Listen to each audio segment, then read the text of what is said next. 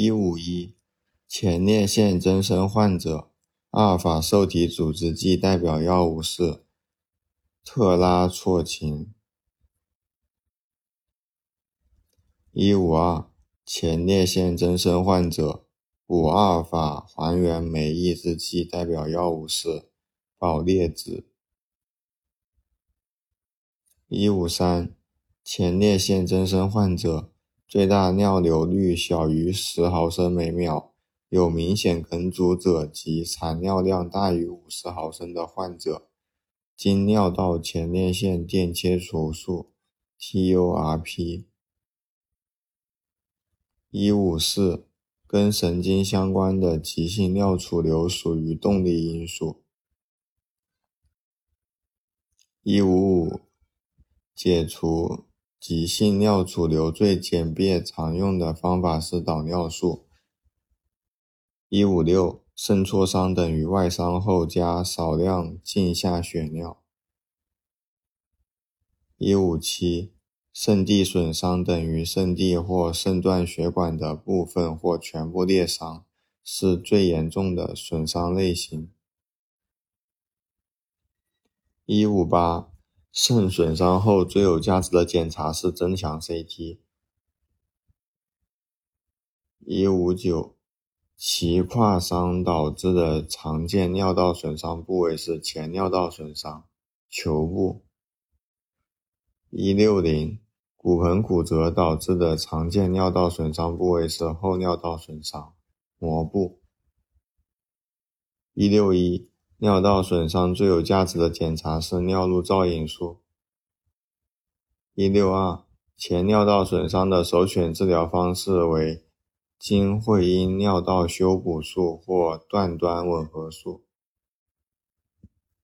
后尿道损伤的首选治疗方式是排尿困难，要做耻骨上膀胱造瘘，三到六个月后再行尿道会师术。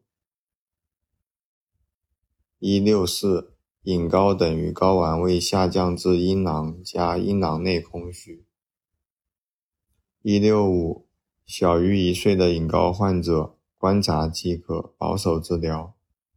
一六六，一到两岁的隐睾患者，绒毛膜促性激素 （hCG） 治疗，无效用睾丸下降固定术。一六七，大于两岁的隐睾患者，睾丸切除术。一六八，精索静脉曲张等于阴囊有坠胀感或隐痛，加站立或行走时症状加重。一六九，睾丸鞘膜积液等于最常见透光试验阳性，触摸不到睾丸。一七零，交通性鞘膜积液等于站立时阴囊肿大，平卧后消失。一七一，精索鞘膜积液等于透光试验阳性，睾丸可触及。一七二，肾前性肾衰等于休克，大量体液丢失加尿量减少。一七三，肾性衰竭。等于肾缺血和肾毒性物质，如氨基糖苷类抗生素、庆大霉素、汞、中药、造影剂等，加尿量减少。一七四，肾后性肾衰等于结石、肿瘤等导致肾积水，加尿量减少。一七五，高钾、高镁。高磷，肾衰导致生化及电解质紊乱中升高的指标。一七六，低钠、低钙，肾衰竭导致降低的指标。一七七，慢性肾脏病 CKD 等于肾损害或尿流量。GFR 小于六十毫升每分钟乘一点七三平方平米，持续三个月以上。一七八，慢性肾衰竭，我国最主要的病因是原发性慢性肾小球肾炎。一七九，慢性肾衰竭，国外最主要的病因是糖尿病肾病。一八零，导致慢性肾衰竭发作的最常见诱因是感染。一八一，肾功能不全在长期。肌酐清除率五十到八十毫升每分钟，血肌酐小于一百七十八微摩尔每升。一八二，肾功能不全时代长期，肌酐清除率二十五到五十毫升每分钟，血肌酐在一百七十八到四百四十二。一八三。肾衰竭期，肌酐清除率十到二十五，血肌酐四四二到七零七。一八四，尿毒症期，肌酐清除率小于十毫升每分钟，血肌酐大于七零七。一八五，CKD 一期。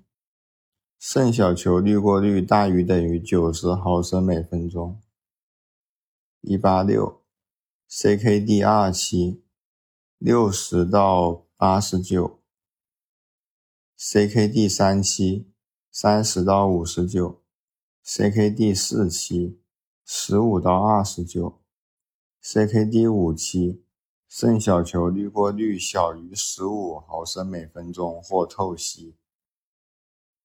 一九零，慢性肾衰最早出现的症状是消化系统症状。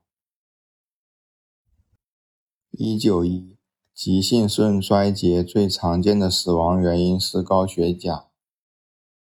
一九二，慢性肾衰最常见的电解质紊乱是高血钾。一九三，慢性肾衰患者肾性骨软化征。肾性佝偻病病因是维生素 D 三不足。一九四，慢性肾衰患者甲状旁腺功能亢进，导致骨质破坏，属于纤维性骨炎。一九五，慢性肾衰患者代谢性酸中毒，使钙从骨中游离出来，属于骨质疏松症。一九六，血液透析指标，血肌酐大于等于四十二微摩尔每升，血钾大于等于六点五毫摩尔每升。